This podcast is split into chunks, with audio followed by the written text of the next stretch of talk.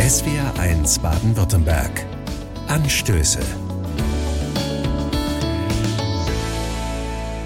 Mit Sabine Winkler, hallo und schönen guten Morgen. Meine Freundin zieht um. Als ich ihr ein paar Umzugskartons anbiete, winkt sie ab. So viel sei das gar nicht, was sie besäße. Und was ist mit deinen Klamotten? frage ich sie und muss dabei an die vielen Kleiderkisten von mir denken, die ich bei unserem Umzug verpackt habe. Das passe alles bei ihr in einen Koffer rein. Sie beschränkt sich seit ein paar Jahren auf ein paar wesentliche Kleidungsstücke, die sie gern hat und die sie gut kombinieren kann. Alles andere hat sie aussortiert, weggegeben oder teilweise sogar wieder verkauft. Das beeindruckt mich schon ziemlich. Ich tue mich nämlich echt schwer, Dinge wegzugeben. Vielleicht hat mich da auch meine Oma geprägt, wenn sie immer gesagt hat, nicht wegschmeißen, es könnte ja noch zu Passe kommen. Deshalb hat meine Oma einfach alles aufgehoben. Aber auch wenn ich mich schwer tue, mir ist klar, alles ist Windhauch, wie es schon so schön im Alten Testament der Bibel heißt. Alles ist vergänglich, kommt und geht. Es gibt Dinge, die sind zwar langlebig, aber früher oder später werden sie den Besitzer wechseln.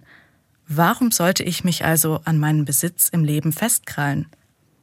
Nach dem Tod meiner Oma wussten wir gar nicht, wohin mit den vielen Sachen und haben letzten Endes einen Entrümpelungstrupp engagiert.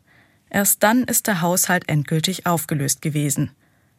Das eine sind schöne Erinnerungen, wie zum Beispiel eine gepunktete Vase, aber es waren einfach auch unglaublich viele andere Dinge dabei, die wir nicht mehr gebrauchen konnten.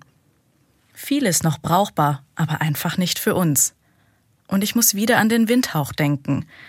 Welchen Vorteil habe ich von meinem Besitz im Leben, wenn doch alles vergänglich ist? Meine Oma hat viel gesammelt, und doch ist nicht mehr viel von ihrem Besitz übrig.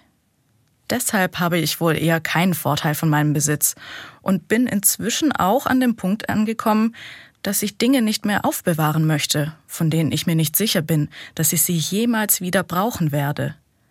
Ich will mich einfach nicht damit rumplagen müssen. Ich will lieber meinen Besitz reduzieren und mich stattdessen anderen Dingen in meinem Leben widmen. Ich will meinen Hobbys oder meiner Familie mehr Zeit widmen, weil sie so schnell vergeht und alles eben Windhauch sein kann. Sabine Winkler aus Esslingen von der Katholischen Kirche. SWR1 Baden-Württemberg. Anstöße. Zum Nachhören und Nachlesen auf swr1.de.